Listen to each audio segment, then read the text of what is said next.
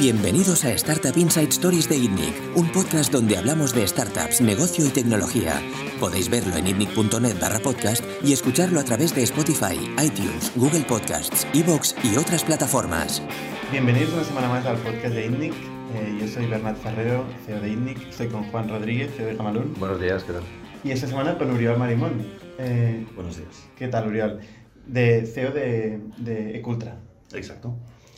Eh, Ecultra es un, es un negocio que, que, que, nos interesa mucho porque está en un espacio que es la movilidad, eh, que está cambiando, que está creciendo mucho como negocio. Eh, y también el pago por uso, eh, el, el, car sharing, motor sharing en este caso. Y Ecultra es uno de los players más importantes que, que hay en España, si no me equivoco. Y en, y, en, el mundo. Y en el mundo. Ecultra hace en compartición de motos, ¿no? Sí. Motor sharing ¿Hace también patinetes o algún otro tipo de vehículo? ¿O hasta el momento no? De momento, a día de hoy, no. Vale. ¿Y pertenece a un grupo más grande que es Cultra o...? Exacto, el grupo Cultra. Vale. Es, es, la empresa madre de donde nació Icultra en 2016. ¿Qué hace el grupo eh, en su conjunto? La visión del grupo es proveer de soluciones de movilidad sobre dos ruedas uh -huh. y además sostenibles con una vertiente tecnológica importante. Nació en 2006 en Barcelona, alquilando 25 motos a turistas con una pequeña tienda cerca de la Sagrada Familia.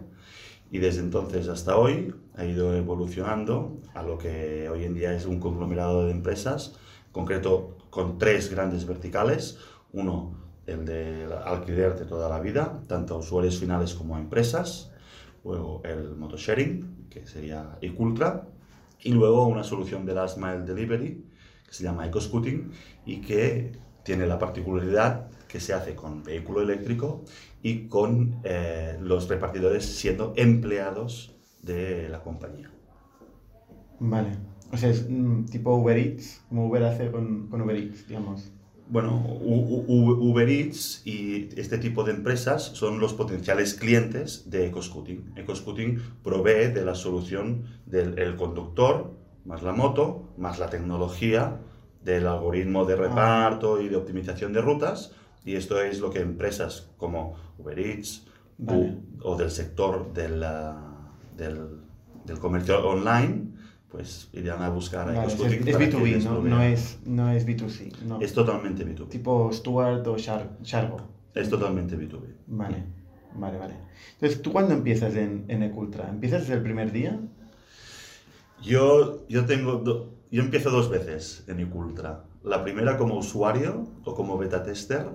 Lo recuerdo perfectamente porque era un jueves lluvioso en Barcelona, que estábamos con un amigo en casa que no teníamos muy claro qué íbamos a hacer, porque yo ya por entonces sabía que mi, mi empresa anterior, que era, que era mía, la, la iba a cerrar después de algo más de cuatro años y estaba planteándome el futuro. Y ese amigo ese día me dice, oh, pues no venía a caso, pero me comentó que había salido un servicio de alquiler de motos desde un teléfono móvil, eléctricas, y que solo pagas por minutos. Un, una cosa que, si la ponemos tres años atrás, a mí me sonaba como imposible, ¿no? Algo muy futurista y qué, qué fuerte, ¿no? Que esto esté ocurriendo en Barcelona. Y me registré, Tardaron mucho en activarme. Bueno, al final solo tardaron 24 horas, pero para mí fue eterno porque parecía como que tenía que ser inmediato. Y entonces empecé a utilizar el servicio como beta tester. Para aquel entonces solo solo había 25 motos y os podéis imaginar cómo sería la experiencia. O sea, la probabilidad de encontrarte una moto de Cultra era más bien baja. Pero llamando nos prometían que estaban a punto de llegar a las 100 motos a la semana que viene y ya, que llegaban, que llegaban. Y nunca llegaban a las 100 motos acabaron llegando. ¿eh? Pero la experiencia es chula, recuerdo perfectamente cuál fue mi primer viaje en Icultra, o sea, es algo que creo que nunca olvidaré. Y como tenía muchos minutos, yo las iba utilizando, todo lo que podía porque había muy pocas. Pero a las dos semanas, más o menos, lanzaron un programa de embajadores para que los que ya más o menos habíamos sido pioneros en el uso del, del servicio, atrayéramos a nuevos usuarios hacer eso, ¿no? embajadores. Y molaba porque te daban no solo muchos minutos, sino que te daban un pequeño, un CPA, ¿no? te daban algo de dinero por cada usuario que, que llevabas. Y me hice embajador. Entonces yo era embajador de, de Icultra. Y al cabo de dos o tres semanas más, veo en un tweet del que entonces era el director de marketing de, del grupo Cultra, que estaban buscando un director general para, para Icultra.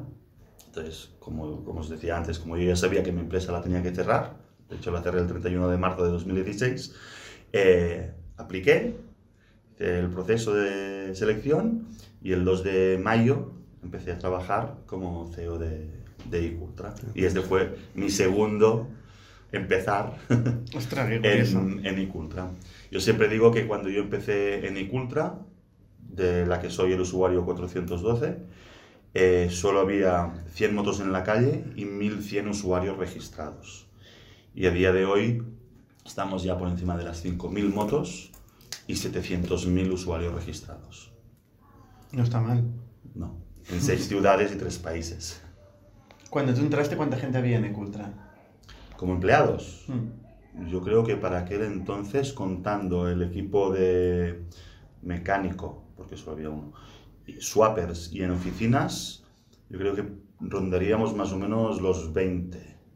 Porque había una figura que a día de hoy no tenemos, que eran los promotores de calle, que se dedicaban, bueno, en lugar de tener embajadores, pues teníamos equipo, equi- equipo propio que iba a universidades, a paradas de metro, iba buscando, exacto, Ostras. dónde explicar que era Icultra, porque como os decía antes, nosotros no solo tuvimos que lanzar una empresa y una marca, sino que tuvimos que crear una categoría de producto y de servicio que en la ciudad de Barcelona no existía. Porque no había en Barcelona, yo no conozco, ¿eh? un car sharing o algo parecido, que ya había una curva de aprendizaje ya hecha. No, lo más parecido que había era el Vising, pero el Vising no funcionaba desde la aplicación móvil como funcionan hoy en día los, los car sharings o, o moto sharings. Porque igual en Madrid sí había algo de esto, ¿no? En Madrid sí que había, ya se había lanzado Car2Go, incluso hacía bastante tiempo, una empresa con la que en su día estuvimos hablando, pues primero para tener contactos, para hacer acciones de co-marketing y también para un poco aprender cuáles eran los pain points ¿no? de, de un servicio como este, pero en Barcelona no había nada, entonces tuvimos que enfrentarnos al, mon- al monstruo de, de crear un- una nueva categoría de servicio. ¿Cuánta, ¿Cuántos empleados tiene hoy? Para dimensionar un poco el, el negocio a día de hoy. Todo lo que sería Icultra en los tres países en los que estamos presentes, Italia, Portugal y España, estamos sobre los 180 empleados, 180 empleados.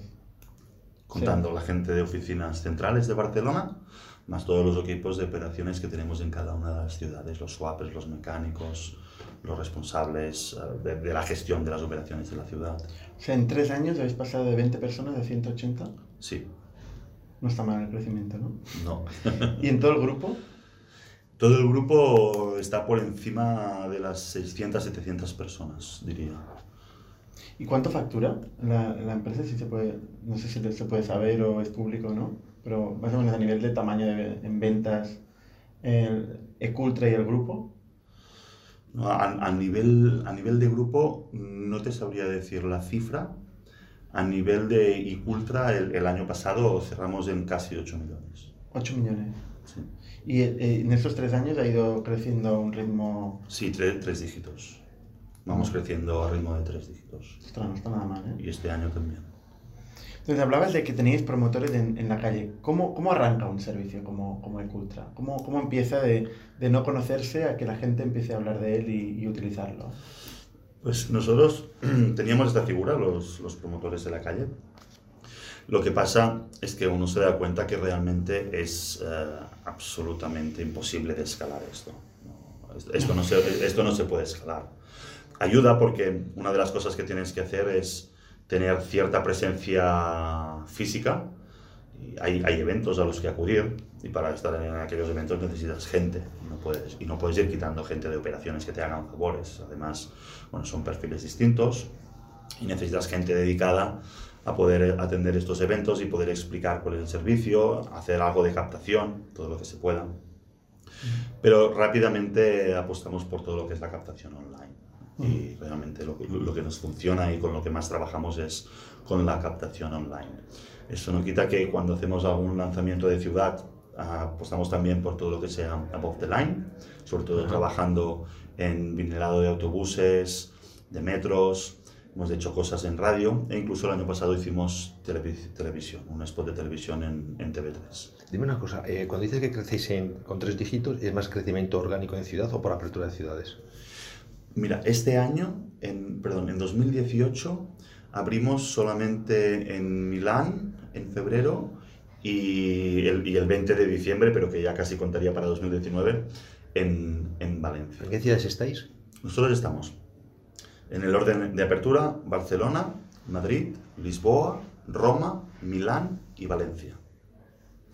Es sobre todo crecimiento, hay, hay mucho crecimiento orgánico. O sea, solo con el crecimiento que experimentan ciudades como Barcelona, Madrid y Roma, si no contáramos las, las, las horas de aperturas, esto ya nos pone crecimientos de tres dígitos. Sí. ¿Y todas las ciudades han crecido igual? Entiendo que no, ¿no? Algunas han costado más que otras. Mira, eh, nosotros estuvimos sufriendo mucho en Italia. Italia es un caso curioso. Es un país de mucha moto, ¿no? Sí, sí, es un país de mucha moto, pero no, claro, al final no es solo moto, sino que también es tecnología. Entonces hay que mirar hasta qué punto hay penetración en, en ambos lados. Pero bueno, sea, sea lo que sea, nos costó mucho.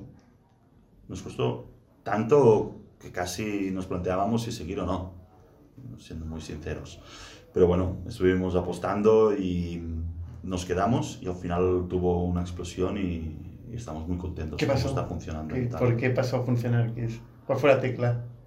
No, si, si te soy sincero, lamentablemente no hay... Esto pasa, no, ¿eh? No hay, no hay un cambio atribuible a, a nuestro lado de la ecuación. La curva de adopción de ellos, ¿no? El, que Sí. el mercado está madurando muy rápido igual. O, sí, sí, no, no sé si es que ellos le, le perdieron el miedo, no sé si es que ellos empezaron a, a hacer correr la voz entre ellos, pero realmente tuvo, hu- hu- hubo un cambio.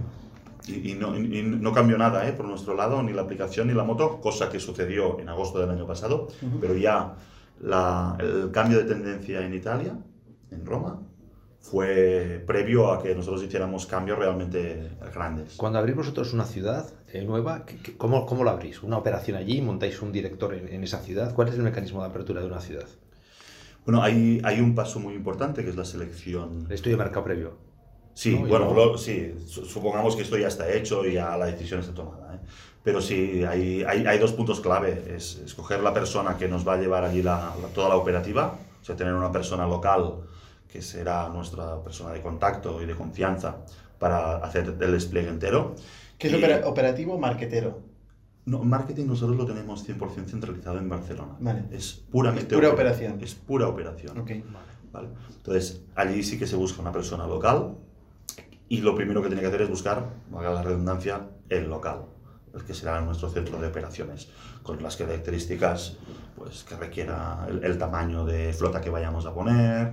Como os podéis imaginar, hay un requerimiento en cuanto a la potencia eléctrica requerida, pues que también eh, es limitante a la hora de buscar distintos locales. Y una vez tenemos estas dos piezas, el local y la persona, a partir de ahí empieza toda la fase de contratación de, de mecánicos, de swappers, de llevar las motos para allá. Para dimensionar un poco, ¿eh? Una ciudad, la ciudad más importante que tienes que puede ser Madrid, Barcelona. Barcelona. ¿Cuántos mecánicos tiene una ciudad como Barcelona? Bueno, perdona, perdona. En Madrid hay más motos que en Barcelona. Lo que pasa a día de hoy Barcelona está, está facturando más que Madrid, porque ha tenido, no, no, no han llegado las motos de una forma tan explosi- explosiva como en Madrid, que aún está acabando de absorber toda la flota que tienen. Eh, en Barcelona estamos trabajando con, con cuatro mecánicos. Cuatro mecánicos. Sí, sí. Hablabas de captación online. Eh, ¿Qué significa captación online? ¿Es, es mm, SEM, eh, SEO eh, o, o- o es algún otro tipo de canal? O sea, ¿qué, qué es lo que utilizáis a nivel de captación online? Trabajamos mucho todo lo que sería redes sociales, ¿vale? pues todo lo que sean anuncios en, en Instagram, en Vale. Facebook y luego en, en la parte de AdWords. Vale, o sea, la, Yo- gente, la gente busca realmente. Sí, Y luego hay, hay, eh, hay muchos usuarios que captaréis directamente por la calle porque tenéis mucha presencia física y las propias motos son un anuncio. exacto. Tenemos un programa de, de referral, de member get member, y ese también funciona porque al final estás dando 10 euros a cada uno de los dos que, que, que hacen la transacción, digamos, el, el referido y el referente, y, o el referenciado. Y, y también nos funciona.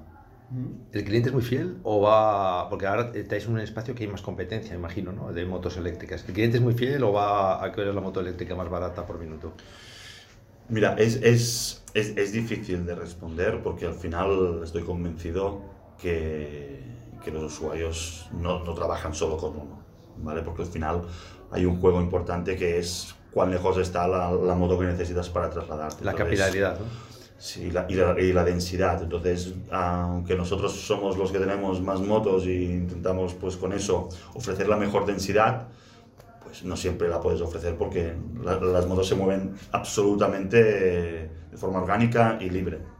Entonces, seguro que utilizan más de, más de una aplicación. Lo que sí os puedo poner es un ejemplo que la semana pasada, lamentablemente, sufrimos un- una caída en el sistema por una rotura de un cable troncal en las calles de París y un error en el, el levantamiento de la, redu- de la red de- o del cable de redundancia. Bueno, una serie de, de- de efectos en cadena Creo que que- tiene que ver París.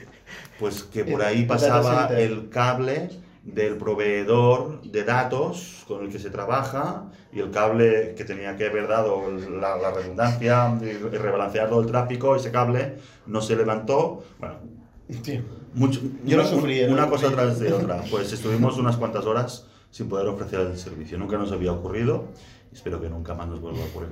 Justo cuando levantamos el servicio, hicimos nuestro récord de alquileres simultáneos en, un mismo, en, en el mismo momento. O sea, como si la gente estuviera ahí con el móvil Todo casi parado. esperando Esperando y deseando que funcionara y a la que levantamos el servicio batimos el récord. Un jueves, ¿eh? que el jueves no, no es día de récords, pero ese día simultáneamente batimos nuestro récord de, de alquileres. ¿Cuál es el, día, el mejor día de la semana? Es el, es, es el viernes. ¿Por la noche? Durante eh, to- todo el viernes. Está muy distribuido. Sí, todo el viernes. Todo el viernes. Sí, sí. Y el- el- hablabas de la densidad y la, y la capilaridad como dos factores clave, entiendo, para un modelo como el vuestro. Eh, ¿cómo, ¿Cómo aseguráis la capilaridad? O sea, ¿hacéis reposicionamiento de motos y este tipo de cosas? ¿O, o es simplemente orgánico? Donde vaya la gente van las motos. Mira, es, es 100% orgánico. Porque, por ejemplo, el Bicing de Barcelona, de las, de las bicicletas, sí que hay reposicionamiento de motos, ¿no? Sí, pero nosotros lo hacemos 100% orgánico.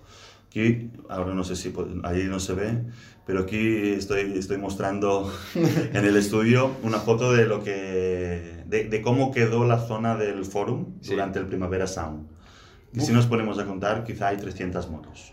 Para la audiencia de audio solo, Vale. eh, hay muchas motos concentradas en Pero- un espacio. ¿Vale? Y, en, y en el pantallazo se ve que eran las 11 de la noche aproximadamente había unas 300 motos alrededor de, de Diagonal Mar, el centro comercial de la zona del Foro de Barcelona.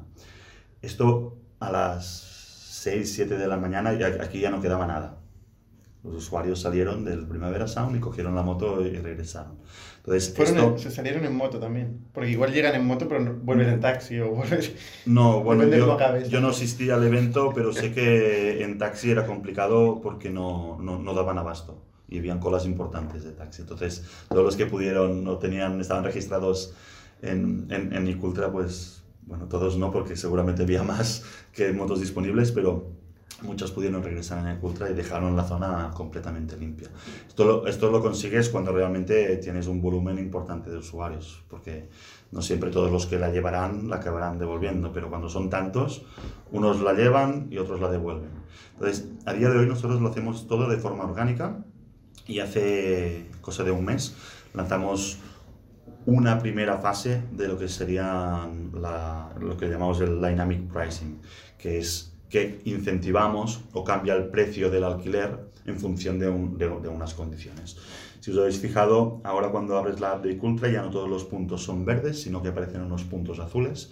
Estos puntos azules son las motos que están incentivadas, es decir, que te descuentan un euro en el, en el alquiler cuando las coges y conduces un mínimo de 5 minutos. Bueno, lo del euro y los 5 minutos son parámetros con los que iremos jugando a lo largo del tiempo. Solo hace un mes que lo hemos lanzado, estamos en fase de análisis de resultados, e iremos jugando. Esto, ya tenemos los primeros resultados, sabemos que la gente está dispuesta a andar un poco más para coger esta moto que tiene el descuento. Entonces aquí es cuando jugando con, con variables e incentivando al usuario, intentas también jugar con la recolocación y el rebalanceo de la flota, buscando proveer las zonas de más, de más demanda con cuantas motos mejor en función de distintos momentos del día. Pero ¿cuál es el incentivo exacto? Porque tú, no, tú estás diciendo que cojan una moto, pero no que la dejen en un sitio de- determinado, ¿no? Al final es cierto que existe el riesgo de que aquella moto dé una vuelta y termine en en el mismo punto, Pero ya la han cogido. pero aparte de que ya la han cogido, aparte de que ya la han cogido, la, es, es mucho más alta la probabilidad de que aquella moto salga de aquella zona donde está, que es- son zonas periféricas, y vaya, a- y vaya hacia, hacia el centro. La, la combinación, y, es, eh, y- y en esto, eh, pues es en, en lo que se está trabajando es cuando logras que aparquen donde tú quieres que aparquen. Y aquí y esto se está, se está trabajando ahora. Entiendo que hay muchos modelos de, de, bueno, predictivos, de en- entender cómo se mueven las masas de la gente. Al final es una información también útil para otros, ¿no? Para, para la ciudad, por ejemplo, para planificación urbanística. ¿O no? Esto no lo habéis planteado. Sí, sí, abs- absolutamente, es, es, es así. Es decir, ahora mismo hay un importante debate sobre el tema de la regulación de los eh, modelos de sharing, tanto coches, patinetes como, como motos. Y una de las exigencias que pone el ayuntamiento en el pliego de condiciones para poder licitar una, una licencia de, de operador es que los datos tienen que ser compartidos en tiempo real lo cual al final me parece bien. Es decir, nosotros aquí no, no hemos venido ni para inventar ni para solucionar nada. Solo tenem- nosotros solo tenemos sentido si hay otros players. Y aquí juega un papel muy importante la administración pública. Cuanto mejor sea el servicio de transporte público en una ciudad, mejor funcionará un servicio de sharing, porque más gente dejará su vehículo privado en casa, porque tendrá soluciones que le permitirán ir del punto A al punto B sin preocuparse de tener ese vehículo en propiedad que le garantice el desplazamiento. Entonces, si tienes un buen metro, si tienes un buen autobús, si tienes un buen servicio de sharing, tú puedes salir de casa mm, sin, sin coche, sin moto, sin nada. Y Co- cogerás el vehículo que mejor te vaya para ir de un A punto al otro. Y a medida que vayáis creciendo, ¿sois competencia de los taxis?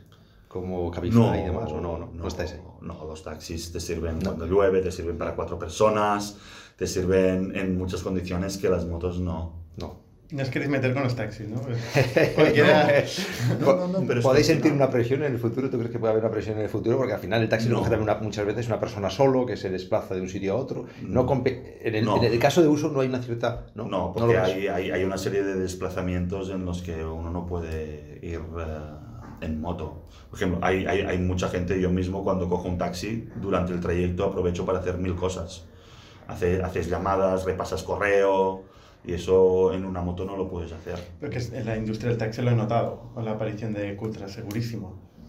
¿No? Como, como más opciones de transporte hay. eh, Mm, yo lo dudo que lo hayan notado mucho, porque mm, por muchos alquileres que hagamos nosotros, no sé cuántos antes se hubieran hecho en taxi.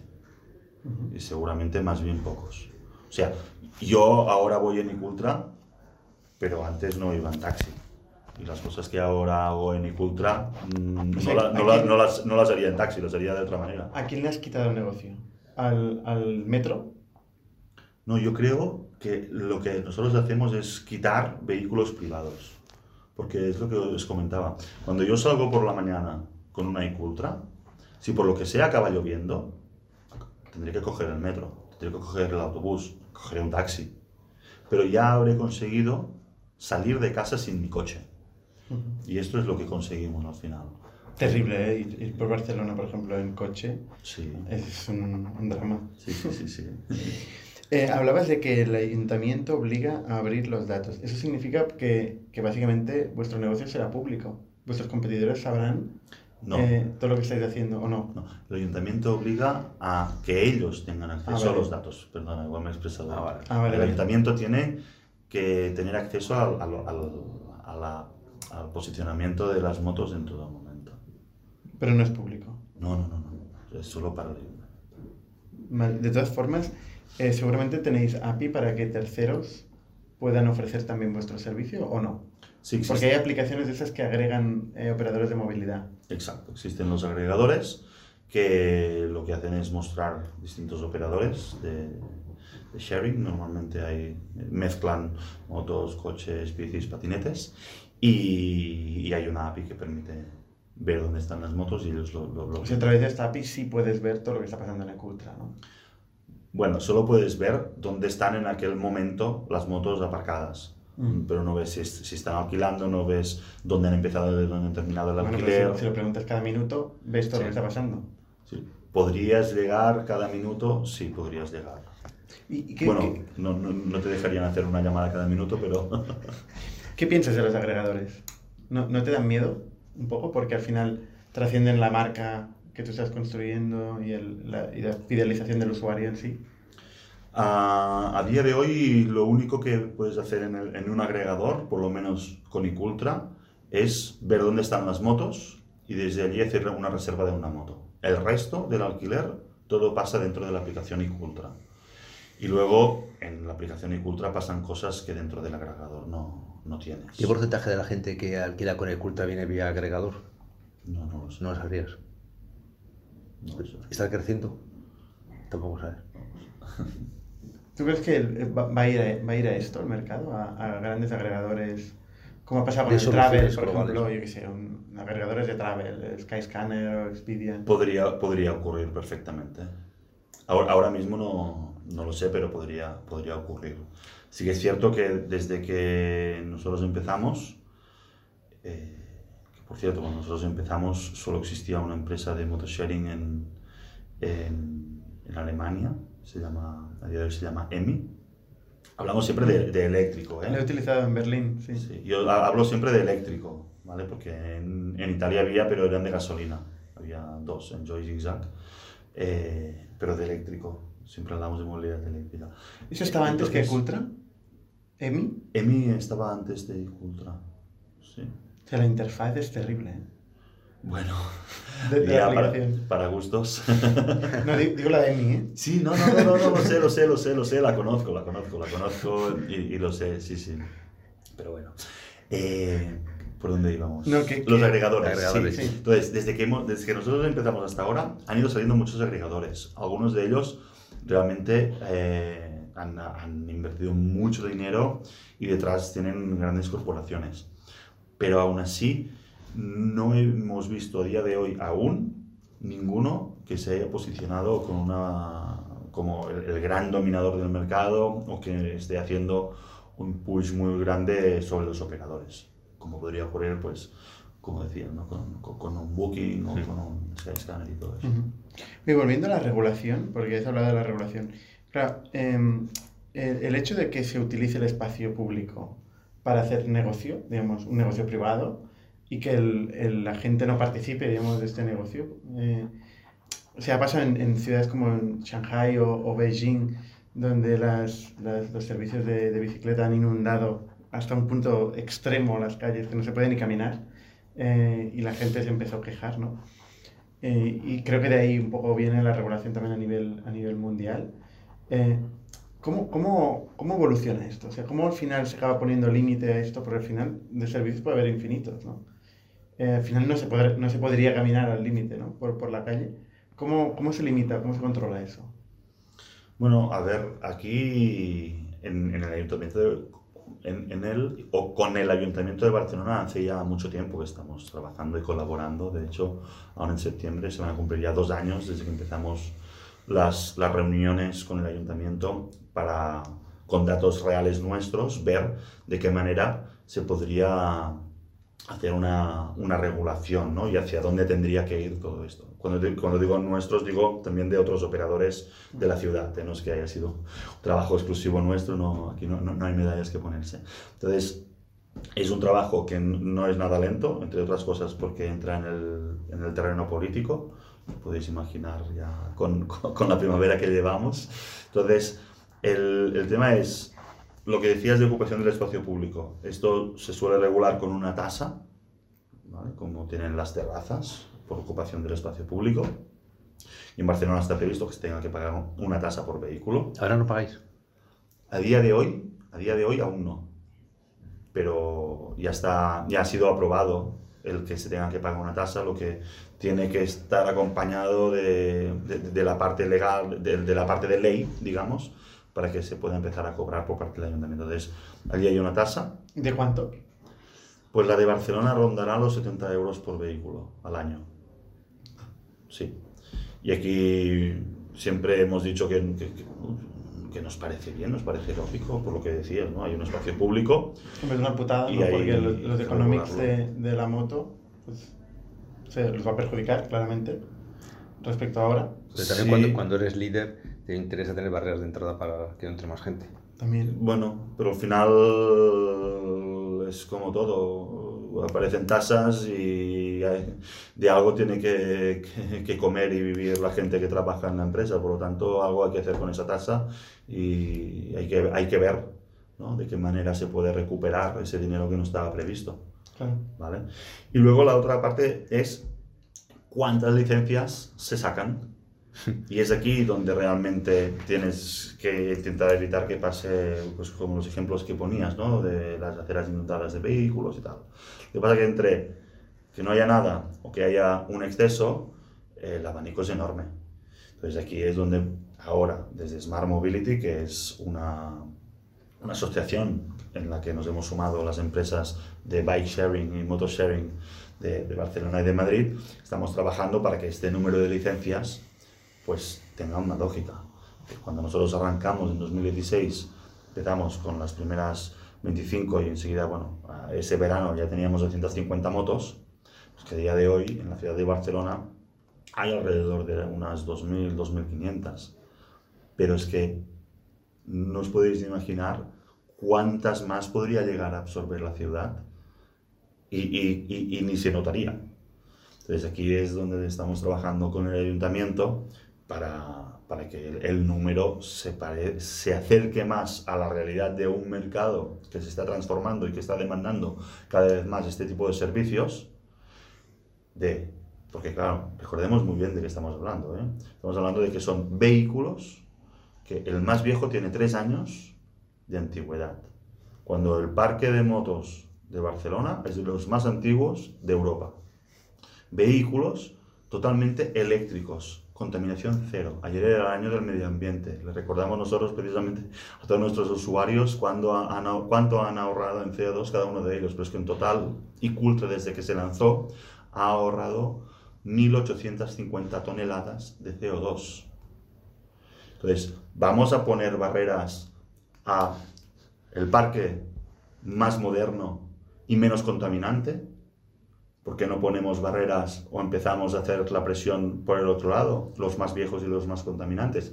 Si se hacen cosas y te explican que sacan medidas y todo lo que quieras, pero sinceramente, mmm, poco y menos. A ver, la, la, foto que has enseñado antes de 300 motos metidas ahí en, en el primer es, es, ya, ya se tiene que notar, vamos. 300 motos. Claro, pero yo, sí, a ver, ahora es muy espectacular lo que os he enseñado, pero si queréis, cada fin de semana nos vamos alrededor del Camp Nou cuando hay partido y allí no hay 300, allí hay miles, ya sea en la entrada por el cementerio de las Corts o por la zona de Carlos III, o sea, hay miles y miles y miles, pero son eventos puntuales, la gente ya sabe lo que se va a encontrar, claro. La, hablabas de, de swappers. Eh, no, no, sé muy bien lo que significan los swappers. Ah, disculpa. ¿Cuál es, ¿Cuál es la organización que tenéis? ¿Qué hace falta para, para gestionar o para llevar a cabo la operativa de, de una empresa como Cultra? Vale, bueno, respondiendo a la primera pregunta. El, el, perdón, perdón, porque es, es argot de, del sector. El swapper viene de swap, de intercambio de baterías. El swapper es la persona que con una furgoneta también eléctrica va por la ciudad cambiando las baterías y haciendo el mantenimiento soft de, de las motos, revisando que todo funciona. Pues, una vez que se cambia la batería, se mira que funcionen las luces, los intermitentes, que los espejos estén bien, que haya dos cascos, que la moto esté decentemente limpia para que alguien la pueda coger, que los frenos funcionen. Se hace un, un, un chequeo muy, muy rápido. Se hace una reposición de las boinas higiénicas que ponemos en, en el baúl. ¿Esto la gente lo usa? Sí, sí, sí, sí. Además, a mí me da mucha pereza. ¿eh? A ver, yo, yo, yo, tampoco la uso, ¿eh? pero es curioso. Uh, Yo creo que a, par- a partir de cierta edad la- la- las usa todo el mundo y lo que sí que hemos notado nosotros es que por ciudades eh, la cultura o la proporción de uso es, es distinto. En Milán se utilizan muchísimo las boinas higiénicas, mucho más que, en, como un- que en otras ciudades. Como lo de mm, cuando los cocineros o Sí, tal, sí. ¿no? Llevan esta, esta boina. Sí. Porque al final es un punto de fricción importante, ¿no? La gente dice, hostia, pero te vas a poner el casco de, De otra persona. de otra persona, ¿no? La gente que le explico, yo, yo también soy eva- evangelizador, obviamente, y, y la gente me dice, oye, pero ¿realmente vas a poner el casco que se ha puesto mil personas, no? Esto es un punto de fricción. Sí, bueno, Yo lo hago, ¿eh? Y la gente va, voy a poner un ejemplo, y la gente va al baño y abren la puerta y cierran la puerta en los baños públicos con las manos. Y seguramente aquello es mucho más peligroso que ponerse el casco que ha pasado por otra cabeza. Soy así de claro, ¿eh? Porque está tal cual. Yo me pondría la buena. No, Sí, es yo- así, yo o seguro. sea... Tú no eres usuario. no soy usuario de moto. De ningún tipo, ¿eh? No monta nunca en moto, de hecho. Eh, a nivel de, de accidentes y cosas que puedan pasar. Si queréis te respondo la de la Ay, organización. Es verdad. Sí, Perdón. No, mira, eh, estábamos hablando de los swappers. Los swappers son, son precisamente los que hacen el cambio de baterías y forman parte del equipo de operaciones, que está formado por otro gran colectivo que es el de los mecánicos. ¿Vale? Entonces, en cada ciudad hay un responsable de, de- estos colectivos, el de swappers y el de mecánicos, y en función del tamaño que tienen los equipos, pues como os podéis imaginar, hay cierta jerarquía. Pues están los swappers que acaban de empezar, están los sue- seniors, si hay muchos turnos trabajando o muchos equipos en paralelo en un mismo turno, pues necesitamos a alguien que, que haga de jefe de turno. Y esto es lo que hay en cada una de las ciudades. Y luego a nivel de, de central están el resto de, de servicios que, que trabajan de forma transversal para todas las ciudades. Está, está marketing, está tecnología, está recursos humanos, finanzas. ¿Compartís servicios con el resto de Cultra o no? Sí, sí, sí, sí. Hay servicios compartidos. Servicios compartidos. Bueno, perdón, y me dejaba el más importante, que es el Customer Service.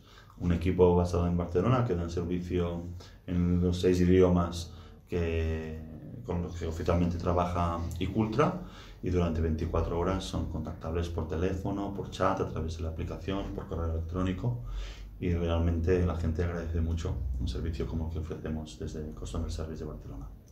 Volviendo a los accidentes y, al- y relacionado con el Customer Service, me imagino que las llamadas que tiene que recibir Customer Service de Cutra serán surrealistas. Yo, yo mismo he llamado, un, un- un- reconozco una vez que estaba en una moto, eh, me se, se llegué a la moto, le di al botón de desbloquear y se desbloqueó. Luego subí y no arrancaba, ¿no? Llamé a- al Customer Service y me dijeron, no, es que tú no has reservado esta moto. Digo, pero es que le he dado el botón. Le dado el botón y se ha, y ha arrancado. Y era otra señora que estaba en otra moto. ¿Os habíais cruzado las O sea, motos? Nos habíamos cruzado las Ah. motos. Porque claro, esto pasa. Sí, sí. ¿no? Al final, si no te fijas, además la matrícula tampoco se ve Bueno. tanto. Sí, Eh, por eso nosotros desde el primer día pusimos un botón que lo que hace es que Ah, sí. es el chivato, tanto acústico como visual, porque suena el claxon y parpadean los intermitentes para que puedas reconocer fácilmente tu moto o incluso cuando hay muchas, pues la puedas diferenciar y si por lo que lo- sea... sois los únicos que hacéis esto, ¿no? No sé si algún otro ya lo ha lanzado, pero sí, nosotros desde el primer día era una funcionalidad que estaba en las motos y ayuda mucho porque al final el GPS, por muy preciso que sea, en, en una calle no te podrá diferenciar si está a la derecha o a la- en una acera o en la otra. Entonces en un momento dado saber si tienes que ir por la, de- por la derecha o por la izquierda a buscar la moto, pues, pues es de gran ayuda. Y con la señora esta al final discutiendo, ¿no? Si lo he desbloqueado yo, no lo he desbloqueado yo. y al final, Customer Service. ¿Qué, qué hacéis con los casos de, de accidentes o cosas que puedan pasar? son, son tratados, a ver, hay dos tipos de accidente, el que nos enteramos y el que no nos enteramos. Del que no nos enteramos poco podemos hacer, porque como defi- por definición no nos hemos enterado. y de los que nos enteramos pues funcionan como un accidente, de- como cualquier accidente con un vehículo de alquiler. Se, a- a- está todo el tema de- del parte, del seguro, de se le pasan los cargos de la reparación al cliente en el caso de que él fuera responsable, si no se habla con la parte contraria para que sea la parte contraria la que se haga cargo. ¿Hay mucho? No, ¿No? no. Tengamos en cuenta que Icultra trabaja con ciclomotor y el ciclomotor es el vehículo de dos ruedas más seguro que hay en la ciudad. Más que la bici, más que el patinete y por cilindrada y potencia, es el que menos accidentes sufre y los menos graves precisamente por la velocidad que se alcanza. ¿Robos? Robos de, de motos, no, de cascos sí. Pero bueno, ha llegado a un punto en el que la Guardia Urbana es, es nuestro gran aliado de Ultra y del resto de empresas de sharing. La Guardia Urbana ya para por la calle a cualquiera que lleve un casco de sharing que no sea en la moto que le corresponde. Le, le retira el casco y, eh, y la persona acaba pasando por el juzgado con multas que pueden rondar los 600 euros. ¿Negocio de mucho CAPEX?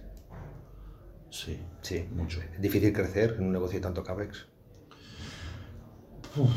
Difícil.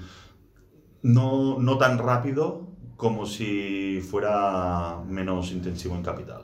¿No tenéis miedo de que venga alguien muy grande y de repente con mucho dinero y crezca muy, muy rápido, con mucha capilaridad y os saque a todos?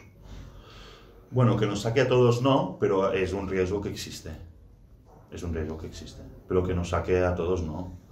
O sea, lo, lo único que, que veo es que llegado a ese punto, si llegara, tendríamos que reinventarnos. ¿Cuáles son vuestros planes? ¿Tenéis planes para crecer más rápido de lo que estáis haciendo? Que es muy rápido, pero quiero decir que, que al ser tan exigente en capital, eh, abrir ciudades es muy costoso, me imagino, y tener un mínimo de no motos, etcétera, para tener una presencia es costoso. ¿Qué planes tenéis de crecimiento? Bueno, tenemos planes ambiciosos para seguir creciendo fuerte por Europa. Sí. ¿Alguna No- ronda de capital? No, no, no nos quedaremos donde estamos, ¿No? ni, ni mucho menos. No. O sea, ¿queréis conqui- conquistar toda Europa el mundo? Todo. Nosotros a- ahora mismo, y por, y por estar centrados en algo, estamos centrados en Europa, Ujú. pero no nos ponemos barreras en este sentido. O sea, nosotros no dejamos de hablar con cualquier persona que se acerque a nosotros, eh, sea del país que sea. El otro día estábamos sentados con gente de la India, tenemos muchos leads por la parte de Sudamérica. o sea, Eh, no- ¿Habéis pensado en franquiciar? ¿Entrada en con franquicia en otros países? Sí, son, son, son modelos que están siempre encima de la mesa. Es decir, todo, todas las opciones están encima de la mesa. Porque como bien decías, al ser muy intensivos en capital, el hecho de que tengas alguien que pueda poner el dinero para que vía franquicia, pues siempre ayuda. Un máster franquiciado, ¿no? Para, no sé, Holanda, máster franquiciado para Holanda. Todas esas opciones existe todo. Crecimiento orgánico por franquicia, todo, todo, todo, todo existe. Eso todavía no habéis explorado. El crecimiento con franquicia. No tenéis ninguna experiencia, ¿no? no tenemos ninguna experiencia, pero son cosas con las que se trabaja. Con las que se O sea, trabaja. nosotros, si algo nos caracteriza es que estamos siempre, siempre, siempre probando, pensando, probando, pensando y no, no, no paramos, no nos contentamos con lo que tenemos, ya no por un tema de, de ambición de crecimiento, sino por, por, por inquietud eh, empresarial y, y emprendedora. ¿no? Lo, lo llevamos en la sangre y, y siempre, siempre tenemos encima de la mesa ideas y proyectos para, para ir probando y, y mirando por dónde podemos ir. ¿Ha- ¿Habéis levantado hasta ahora 10 millones de euros? Bueno, a ver, más que levantado, nosotros lo que tenemos son unos, unos inversores que, que van inyectando dinero a la empresa porque ellos tienen una confianza muy plena en el proyecto y desde que hicieron la primera inversión, que no, no sé decir cuándo fue porque hace, yo, yo no estaba cuando estos inversores entraron, pero entonces hasta ahora han inyectado, han invertido mucho, invertido mucho. con- los inversores son del propio grupo. Inversores del grupo Ultra. Son, es, son family offices, Vale. sí, que tienen porcentajes de, del grupo. Oye, muy interesante. ¿eh? es, es un, es un espacio realmente, bueno, muy atractivo también, ¿no? Cambia, que cambia mucho, que no se sabe lo que va a pasar. Pero vo- vosotros estáis muy bien posicionados, en, en España sobre todo, ¿no? Sí, bueno, en España y en, y en el resto de ciudades en las que estamos, porque ten en cuenta que en, en Lisboa, que lanzamos en enero de 2017, solo hace una semana empezaron lo- lo- los de Acciona, o sea, durante dos años hemos estado solos. Es que es cierto que los últimos seis meses tenemos la compañía de los patinetes, pero luego en, Italia también hemos hemos estado bastante solos durante, durante mucho tiempo. Como, vehículo eléctrico, ¿eh? estaban, eh, había el sharing de gasolina de zigzag, pero como vehículo eléctrico durante un tiempo hemos estado casi solos. Y, y la verdad que, que, muy contentos. Y como decías que es muy apasionante y hablabas del futuro, yo siempre digo lo mismo. Nosotros en 2016 cuando empezamos esto es que no existía, no había nada. Y 2016 solo hace tres años. Entonces, si cuando la gente hace los business plans y se plantea el futuro y hacia dónde iremos y qué, qué, ciudades abriremos, yo puedo pintar con el modelo que tenemos hoy en día, puedo pintar el modelo que me dé la gana, pero de dos años, yo no sé, ¿alguien se imaginaba hace un año la explosión de los patinetes? Era difícil de imaginar. Yo recuerdo que apenas estuve el verano pasado en Estados Unidos y me encontré una cosa que ponía Lime, porque no sabía ni cómo se, se pronunciaba casi, Lime, eh, en la acera de, de, de, Washington. Y aquello que era casi accidental y curioso, hoy es lo más normal y, y está, es una realidad. Hay tantos, tantos, tantos patinetes con tantas, tantas, tantas empresas que parece mentira, ¿no? Que sí. en tan poco tiempo haya cambiado tanto esta área de, de movilidad. Y parece absurdo ahora eh, tener comprar cosas, ¿no? Eh, comprar vehículos, porque con toda la oferta que hay, pues eh, casi no tiene sentido, ¿no? Bueno, es que yo creo que el único elemento de propiedad con el que realmente nos sentimos eh, que, que, es nuestro es el móvil y la ropa. Bueno, pongamos el cepillo de dientes también, ¿no? Pero... Espera, espera, que esto va a cambiar. con los hermanos un poco de sharing sí que hay, ¿no? A veces. cuando son pequeños, sobre todo. No, pero eh, es verdad, te, te, paras a pensar y antes el, el, raro de la clase vivía en un piso de alquiler. Ese era el raro y pensabas, hostia, po, po, pobre, ¿no? Esta familia que mal lo pasan, que viven de alquiler. Hoy, hoy, en día nadie tiene un piso, o poca gente, ya no se lo puede permitir, o es que ni se lo piensan muchas, ¿no? Vivimos, como dices tú, tiempos apasionantes de cambio continuo, lo único que no cambia es eso que dices tú y los políticos. Exacto, sí. Están como hace 100 años, en otra cosa. Uriol, lo dejamos aquí. Eh, muchas gracias por, por, tu testimonio, muy interesante. Gracias y, a vosotros. Y seguiremos eh, hablando de Cultura, seguro. Perfecto. Muchas gracias a vosotros por la oportunidad de estar aquí debatiendo sobre movilidad sostenible. Hasta la semana que viene. Suscribíos a nuestro podcast en youtube.com barra Spotify, iTunes, Google Podcasts, Evox y otras plataformas para no perderos ningún episodio. También lo podéis recibir en vuestro correo suscribiéndoos a nuestra newsletter en itnic.net.